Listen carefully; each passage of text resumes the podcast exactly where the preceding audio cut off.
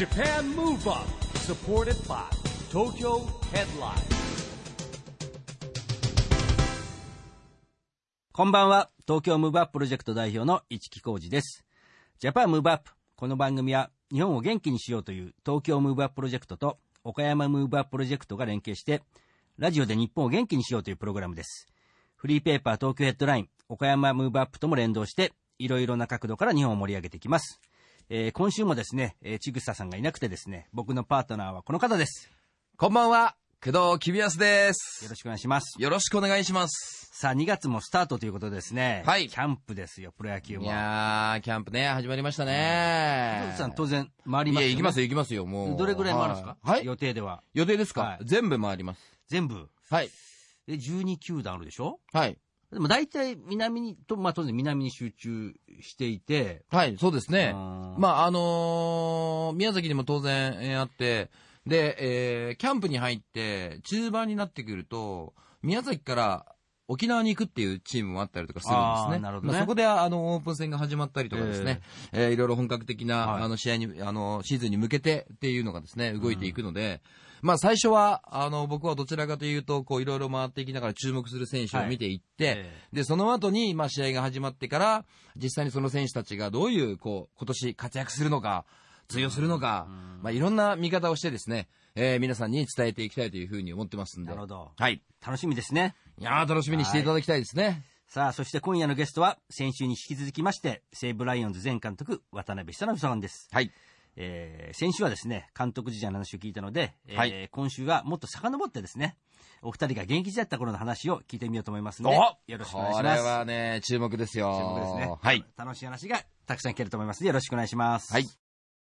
Japan Move Up supported by Tokyo Headline この番組は東京ヘッドラインの提供でお送りします Japan Move Up それでは今夜のゲストを紹介します。先週に引き続き、渡辺久信さんです。こんばんは、よろしくお願いします。はい、こんばんは。さあ、今週はですね、えー現役時代の話をね。そうですね。まあ実はね、うんあの、先週見ましても、えー我々もですね、多分知り合ったのが25年ぐらい前にですね、えー二人が所沢からですね、試合が終わって出てきて六本木で合流するですね、はいそんなような生活をね、はいさせていただいてて、はい。まさかね、え3人でラジオ番組に出るようなことだとは思いませんでいや思わなかったですね。工藤ちゃん、なべちゃんって言って、二人で新人類で表彰もされたし、はい。ね、すごかったですよね。あの、いやー。工藤さんが先輩だから一応ね、あの、はいリーダー役としてまあ、先導したのかもしれないですけど。ではないんですけど、まあ本当ね、あのよく飲みに行ったし、遊びにも行ったし、はい、本当ね、えー、DC ブランド買いに行って、はい、みんなでこう着てきたりとかですね、あの、野球界のあの常識と言われてる、こうなんかスラックス履いて、襟のついてるね、シャツで、で、V のセーターみたいなね、で、なんか、あの、セカンドバッグ、んうんみたいなのをですね、どう崩すかみたいな。カーパン履いてましたもんね、二人でね。履いてましたね。またね、僕はカーパン履くとね、なんかぼやって見えるんですけどね。懐懐かしいですねもう、もう、もう渡辺、えー元監督っていうんですかね、なべちゃんはね、もう間違いなく何着ても似合ったからね。はこれほら、工藤さんのが2個先輩か。い。はい。最初寮なんですか？まあですね。で出会いってどこで？寮ですよ。あ寮寮です。はい。もう寮の、あの、新人でうん入ってくるときに、入寮するときに、これ言っちゃっていい？いいいいですよ。いい？入寮するときにね、うん。あのね、普通は、まあ、学生の時にどんな服を着、ね、が、あの、学ランを着てたかはどうでもいいんですよ。みんな大体真面目に来るんです。普通のものに戻して。んはい。もう、ま、なべちゃんだけは、単乱凡単。入寮式ですよ。へはい。入ってくるっていう、単乱凡単で来て、みんなが、おおすごいの来たぞみたいな。ー ありのままの自分を見てほしかったん で？すね。あで、入ってくると、僕らの時は、必ず髪の毛を、こう、スポーツ狩りにしなきゃいけなかったんですね。なるほどはい。まあ、前は伸ばしてもいいんですけど、スポーツ狩りにしなきゃいけなくて。で、伸ばしたまんまだったの。うんで、ある先輩が、おい、キュリオに行ってこいっていうふうに言われて、で、僕もとりあえず言いました。で、ね、なみちゃんが、えー、切らなきゃいけないんですか？みたいな形でちょっと切ってきました、うんそれも1センチぐらい。あ、なるほど。そこら辺からルールを変えたんですか？もうルールを変えてた。そ、それで、おい、工藤っつって、うん。全然切ってねえじゃないかうんっていう、言うわけ。うん。ね、で、僕もずっとその先輩が俺にばっかり文句を言って、うんじゃあ自分で言ってくださいよって言ったら、自分は怖いから言えないわけ。うんもう入寮式の姿を見てる人。そんなことないと思う。いろんな噂が飛び交ってる。群馬県ではどうだったかとかね。なるほどね。うん。でもう自分で言えないから、お前が言えっつって嫌ですよって。えって言って、もうそのままの髪の毛になった。なるほど。それからこう髪の毛を短くすることがなくなった。なくなったわけですね。変なルールがいっぱいあったんですよね。まあ変なルールもあったけど、でも入れたルールもいっぱいあるでしょ。ですね。ねはい。あの部屋にね、部屋はね、クーラーがなかったの。え暖房はあったんだけど、クーラーがなかったのね、夏場。この暑暑い時に、クーラーがない中で、はい、寮生、寮生で初めてクーラーを入れた人です。あ、自分で入れていいんですか？自分で。いや、入れちゃいけないんですよ。入れちゃいけない。はい、でも、あの、自分で入れた。コンディショニングあの、あの、あの、寝れないんですよ。ああ。やっぱ仕事に差し支えあるし、あまあ、その、ね、えー、クーラーぐらいないと、みたいなうん。で、もうしょうがないから、うんもう、買っちゃいましたね。なるほど。入れて、事後報告ですいませんけど、っていう、えー寝れないんでって言って、僕の部屋だけ涼しかったです。そう。みんな僕の部屋で寝てましたね。えじゃあつけちゃって、じゃあ例えば工藤さんも、じゃあ俺の部屋もつけるとか、なんなこと？いや、なりませんでしたね。あはい。もうし、つけたの知らなかったんですよ。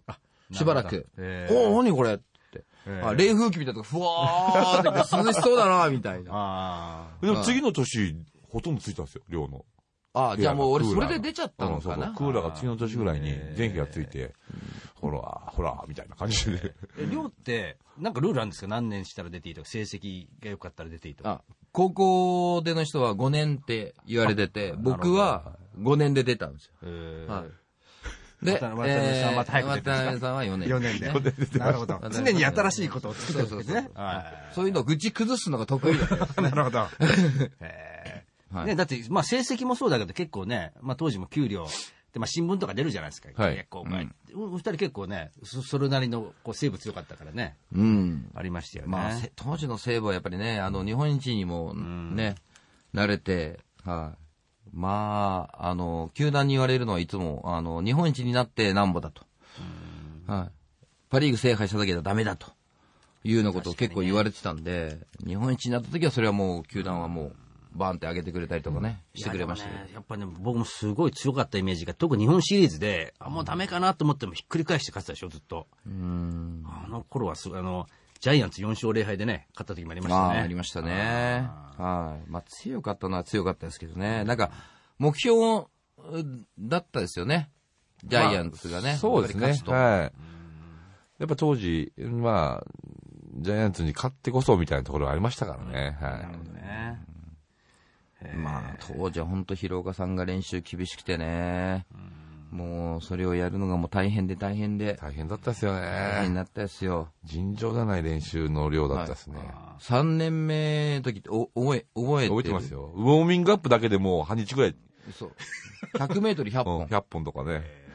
い今って、例えば監督になったじゃないですか。はい今ってそういう練習しないですか、あんまそうですね。今はちゃんと合理的な練習ですり。ね。なるほど。はいああ、そうか、そう。そう気合も含めてやるわけね、それね。100もう常識を離れて、あまあ当時はね、えー、7人枠っていうのがなかったりとかして、結構人数も多かったりとかしたんで、結構だから、こう、まあ誰が残るんだみたいなぐらいの感じはあったんですよはいね。そうですね。うんまあでも強かったっていうか、それだけやっぱ練習してたんですよね、でもね。練習はしてたと思いますよ。あの、やっぱり厳しかったですし。まあ、その、よ、まあ、だいぶやってから気づいたんですけど、身になる練習と身にならない練習ありますよね。ただ長いだけだらだらやってても、はい、なかなか身にならないですし、なんかその、お互い、まあ、その、同じ時代に活躍していてね。はいおお互いって例えば、はい。どう思ってたんですか？えー、ライバルです。ライバルね。ライバルというよりは、まあ、あの、直接ふ目の前で話すことは、はいあの、初めてなんですけど、あの、なめちゃんのこの肘の使い方、うん。こう、すごい柔らかい使い方をするじゃないですか。うんあれができるからあの速い球が投げられるんだと思って、え全部の練習が終わってから自分一人でずーっとこうやってあげるんだ、こうやってあげるんだって鏡見ながら、こうだよな、こうだよなってずっと練習しましたからね。だから僕、肘の上げ方がこう、肘からこう、上に上がるように。前は、あの、手のひらが、あの、上をこう、で、空をこう、上げた時に向くようにって考えてたんだけど、もう肘から上げたら速い球投げられると思ってたですからね。なるほど。はい。だからもうそのぐらいやっぱりこうね、えー、3年連続で2桁以上勝って、最多勝も取って、ああ、やっぱり、あこういう人がエースになっていくんだろうなっていうのはいつも感じてましたね。どうですか、なべちゃんは？いや、そんなことないですよ、全然。あの、僕は、まあ、工藤さん先輩で、もう入った時に、まあ、二つ先輩で一軍でも投げてたし、まあ、ある意味、何でも言っちゃえるっていうか、だから、当時は本当、なんかタブーだったら、工藤さんカーブ教えてください、カーブ教えてもらったっすもんね。平気で、ちょっとカーブどうやって投げるんですかって、カーブ投げれなかったんで、僕が。あ、そうなんですか。はいへで、教えてもらって、で、カーブ投げれるようになってからですよね。本当2種類で投げてて、勝てるようになってきたのはね。だから、そのカーブの投げ方とか、いろんなことを聞いてましたよ。はそのカーブね、お覚えたって言ったでしょ。うんどのぐらいで覚えたかわか知ってます？いや、またね、す、すごい短期間で覚えちゃってるんじゃないですか、もう。?1 日。何なんだと思いましたからね。へはい。最初はちょっとこうボールが浮いたりとかしてたんだけど、もっとこうやってペッて切ってみなと思ってたら、ビューンって曲がるようになるんですよ。まあ、意外と投げれるもんだなとは思ったけど。はい。だからまあ本当、まあね、工藤さんとずーっと、まあ入団した時から本当、で、若い、ね、若いピッチャーが僕と工藤さんしかいないわけですよ。うんもうその上はだいぶ離れてるんですよね。そうですね。一軍のピッチャーって。東尾さんがいて、松沼兄弟弟がいて、高橋直さん、森重和さん。だからだいぶね、年が離れちゃうんですよ、えー。上が。えその、すぐ上のピッチャーはいないんですよね。だかね。ら二人だけ、極端に若いピッチャーが二人一軍にいて、当然、ね、キャンプでも部屋も一緒になるし、まあなんかそんな、ずっと一緒にいたんでね、まあいろんなことを勉強させてもらってましたけど。いやいや、もうバレンタインのね、キャンプ中にバレンタインがあるじゃないですか。バレンタインのチョコレートはね、僕は一箱来た来たらねあ、あの、なべちゃんはね、あの、なんかこんな、あの、段ボールかっていうような、ので、ドンドンドンってくるんですよ。キャンプのキャンプの宿に届くの？そう、キャドに届くんです。え、それ、球団に届くんじゃなくて、ファンは知ってるわけも、そこに。そうしてるんね。はい。すんごい。部屋の中がチョコレートだらけチョコレートだらけ。で、そのチョコレートもぶ覚えてるのが、あなんか、え、うさぎ年の時のかな？あー ?20、僕がちょうどだからうさぎなんで、うさぎのチョコレートですね。うさぎの、なんか10キロぐらいある チョコレート来たよすんごいでっかいの来ましたねね。すんごいでっかい。これ、どんなガラスの箱みたいに入ってそる。うそうそう。そういう。え一番、あ今まで見た中で一番でかいチョコレート、10キロぐらい、重さが10キロ。えはい。そんなチョコレートまで来てましたからね。いやーあとね、雨の西麻布歌ってましたよね、二人で、ね。歌ってましたね。したよ。しょっちゅう歌って、ね、しょっちゅう歌ってましたね、カラオケでしょっ。ちゅう歌ってたね。本当に。もう行ったら必ず一番最初に流れる曲はそれ。うんそはい。で、二人で歌うっていうのがね。う。僕ね、カラオケ、ほら、よよく一緒に行ったんだけど、ね、まあ二人はご存知のように僕歌下手だから、カラオケ行くの嫌で嫌でしょうがなかったんだけど、とりあえず行くと一回ぐらい歌わされるんだよね。うん。そうですね。そう。なんかね、で、なんかね、寂しい気持ちなんだ元元気つけられるわけどいや、大丈夫だよって もうお酒飲んでるからあんま聞いてないんだけど。そう、雨の西麻布は覚えてるな、僕も。ねえ。まあ、昔はね、やっぱりそういうのは、もう僕ら遊べる、ちょうど若い人たちが遊ぶような場所も多かったじゃないですか。そうですねお踊りが、ダンスがね、流行ったりとかそういうのでねうん、あったりとかしてたから、まあ野球も、あの、頑張ってたんだけど、まあ遊びも頑張ってたっていう時代ですよね。そうですね。いやー、まあそんなね、えー楽しい時代もありましたけども、このジャパンムーブアップっていうですね、えー番組はラジオで日本を元気にしようという番組なんですけれども、えー渡辺さんから見てですね、なんか日本を元気にする、はい。渡辺プランって何かあります？日本を元気にするプランですか？はい。そうですね。うん、なんでしょう。うーん、下世話な話ですけど、みんなでお金使いましょうみたいなのは。はい。うん。ね、最近、あの、景気も多少ないとも上がってきてるみたいなんで、やっぱり経済を動かさないと元気にならないのかな、みたいなところもありますけど、ただやっぱ、うんこれからの日本ってことを考えたら、やっぱ子供たちがね、うん。まあ何をやるにしても、やっぱこう、希望を持てるような、うん。そういう日本になっていかないと、やっぱ、日本も良くなっていかないと思うし、うん。あの、この番組だとあの、2020年オリンピック招致のね、はいはい。まあ、僕もその活動の中にやってやってたんで、まあ、それも応援してるんですけども、今ね、ほら、2020年、あの野球がやっぱ参考競技やるんじゃないか説が。そうそう結構上がってきて野ね。そう。はい。そうするとね、結構その、またね、2020年目指して、ん。そうすると、実はサッカーは、はい。あのー予選は札幌と宮城でやれるんですよ。はいだから東京出てくるんだけども、はい野球が参考競技になったらね、うん。まあ東京以外でまたこう、あるじゃないですか。まあわかんない。九州なのかそうだね。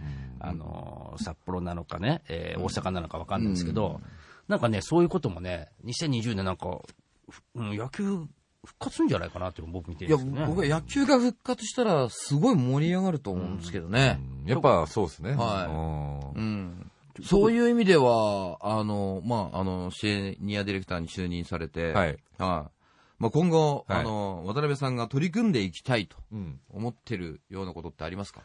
まあ、いろんな部分で、やっぱ僕はこれからいろんな見聞を広めて、やっぱ新しいことにチャレンジしていきたいなとは思ってるんですけど、うんただまだ本当就任したばっかりで、まだ漠然としてて、うんこれっていうものがまだ見つかってない部分、そういう自分がいるっていうか、うんだこれはね、自分の中で、えーしっかりとさそういうビジョンを立てて、うんやっぱやっていこうなとは思ってますけど、はまあ、あー本当、全体的なことを見るんで、例えばその編成の部分にしたら、その、いい新しい選手をスカウティングするにしても、今まではほとんど野球界、ね、野球界を見てきたけど、い。うん。いや、どうだろう。もしかしたら、甲子園じゃなくて、国立競技場の、あの、陸上の試合見てもいいんじゃないかなとか、あうん、そういうところで本当の意味の原石、うん。まあ、足がとてつもなく速かったり、はい。まあ、とてもとてつもなく遠くに投げてみたり、うん。そのそういう選手をプロ野球界に呼んじゃってもいいのかなみたいな。今、育成選手とかもありますし、そうですね。うん。だからまあ、でも違う視点で見れるような、うん。今までと同じそのことをやるんじゃなくて、うん。違う視点から見れるような、そういう、なんていうのかな、人材っていうか、うん。うんそういうのを今までと違った視点で見れるようになっていきたいなとは思ってます。自分の中で。はい。なんかこう、あれですね、なんか野球っていうと、なんか野球だけ見見がちなところを、また違う、こう、視点とこうね、こう、いろんなところからこう、ススポーツ全体を見て、こう、野球選手に、じゃあこういう、例えば、うん。たとえね、その選手が入らなかったとしても、はい。陸上やね、いろいろ投げ投げる人たちの体の使い方を見て、うん。逆になんか野球選手に活かせたりっていう部分も出てきますね。うん、本当はそういう、本当そういうところもあるし、うん。まあだ、昔は本当、運動神経のいい人は、スポーツは野球やってる人が多かったですけど、うん。今はいろんな裾野も広がって、うん。いろんな選択肢があって、うん。一番いい人が野球やってるとは限らないんでですね。違うスポーツやってるし、やっぱそういうとこから、んもしかしたら将来の野球界のスーパースターが生まれるかもしれないし、ああ、そうです、まあ、そういうのを見つけたら面白いじゃないですか。ねうんだからまあそういう、まあ、視点でもちょっといろんなみいろいろいろ見ていきたいなと思いますけど。はあ。なんか夢が広がっていいですね。ははあの、この番組はですね、で岡山で応援されてるんですけども、はい。えーこれもちょっと恒例の質問になってるんですが、岡山のですね、はいリスナーに向けてですね、はい渡辺さんからメッセージをはいいただけないかなと思うんですけども、はい。岡山に岡山。行ったことあり？ありますよ。はい。何年か前にも岡山、あのー、倉敷のマスカット球場で試合しましたし、えまあ、あの、泊まって、えー、何た、なんか、なんか食べ行きましたね。料亭みたいなところに、美味しいところに食べ行かせていただいて。まあ、あのー結構野球どころっていうかえ、ー古豪が多いですよね。えー関西とか、ああ、あそうですね。の星野監督の倉敷商業、あ、そうだ、星野さんが。ね、うん岡山、あはい東商業とかはい、あるじゃないですか。ね、ありますね。そういう古豪、昔のすごい、そういう古豪が多いなっていう、野球に限って言えばそうですけど、まあ、あとは桃ですね。ああ、なるほどね。うんなんか桃のイメージが、果物のイメージありますね。そういう、はい。桃太郎ですからね。そうですね。ははい。その説はありがとうございました、岡山の皆様。いえいえいえ。いや、なんかですね、まあ今日もこうお話聞きながらですね、えー40代、まあ、工藤さんもね、僕もちょっと50代にはい。入ってしまいましたが、あの、僕はすごい、二人がまた新しい世界に挑戦してるっていうね、えー、まなべちゃんもそうだし、えー工藤さんも大学院行くとかですね、うんうん。まあこれはね、やっぱね、こういう我々世代がまたね、日本をどんどん元気にしていけるんじゃないかなということでですね、ん。えーね、25年前から我々も成長したなと。いうことですね。でもなんか、変わりましたよね。昔の野球選手っていうと、なんか監督やるかコーチをやるかとか、解説だけしかやらなかったっていう時代から、ね、こうやってこう多分野にえー行って、いろんなことを勉強したいって思えたりとかね、まあ僕は僕でまた違う、その子供たちのための、まあ大学に行って、それをまあ学ぶっていうことだったり、野球選手もこういろいろ変わってきたっていうところが、非常に、でも、あの、スポーツ界にとってもこれはプラスになっていくことじゃないですかね。そうですね。ん。えうん。だから、ね、二人がこう新しいことやればやると裾野が広がってってね、またこう選択肢も広がってきますからね。まあ他の選手もね、あの、いろいろ大学に行ったりする選手もどんどん増えてきてますしね、今ね。はい。そうですよね。はい。まあそれはもう本当なんかこう、まあ、あー野球界を良くするために、ね、みんないろいろ考えてることなのかなっていうふうに思うんで、非常にいいかなっていうふうに僕は感じてますし、ぜひ、新しい分野をですね、どんどん開拓していただいて、そうですね。はい、野球界を変えていただければというふうに思います。はい、頑張りますぜひ、あの、二人で、ね、あはい連携して変えていただければと思います。、はい僕も頑張ります。はい。今夜のゲストは渡辺久信さんでした。ありがとうございました。はい、ありがとうございました。Japan Move Up, Move Up.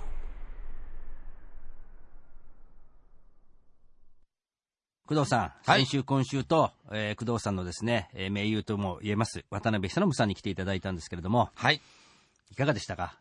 いや、楽しかったですね。まあ、あの、なかなかね、二人でこう、面と向かって若い頃の話で、ああだこうだとそういうのはですね、なかなかはい話をしてなかったので、やっぱりそういう中でこう、ちゃんと話ができたっていうのもね、うん。いやー、すごかったでしょ。だって反乱凡端ですよ。うんはい。なんででも結構二人はまだ会ってますよね、結構ね。いや、合ってますよ。ねはい。合ってはいるんですけれども、やっぱりなかなかね、そういう話って、ええー、あまりしなかったーそうので。ですよね。僕は、だから、逆に言うと監督になってからって球場で何回か会ったりとか、うん新幹線の中で会ったりとかしかなかったんでですね、はい、はい。本当に久しぶりに3人で話せて楽しかったですよそうね。はい。もう本当楽しく。そしてね、前の、この先にいろんなことを考えてるっていうのもね、聞けましたしね。そうですよね。はい。まあ、工藤さんもね、本当に、あの、冒頭でも来ましたけど、これからキャンプの取材、はい。お忙しいですね。まあ、忙しくなるかっていうところもあるかもしれないんですけれど、措置が始まるああ、んで。なるほど。そうそう、ちょっと、あの、野球っていうのはですね、あの、大きくは捉えられなくなってはしまいますが、まあ、それでも地道なね、あの、取材を重ねていって、うんはい。また野球がね、措置が終わった後に盛り上がるように、頑張りたいですね。まあ、あの、ぜひですね、工藤さん次回来た時はですね、はいあの、そうキャンプの話もですね、えーそうですよいろいろ聞きながらですね、はい。やれたらいいなと思いますんそうですね。もう、ちゃんと、戦力になるのが誰かとうんいうのもちゃんと見極めていきたいと思います。はいよろしくお願いしますお願いします。さあ、ここで東京ヘッドラインからのお知らせです。東京ヘッドラインの最新号が来週月曜日2月3日に発行されます。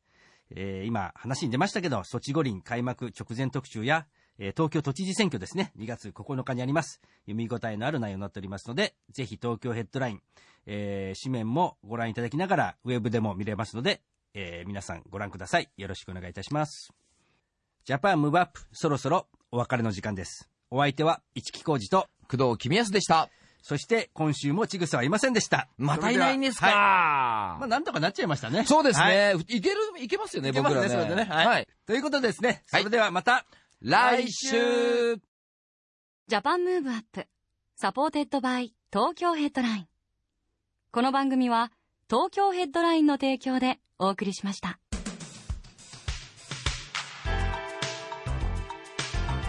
Japan. Move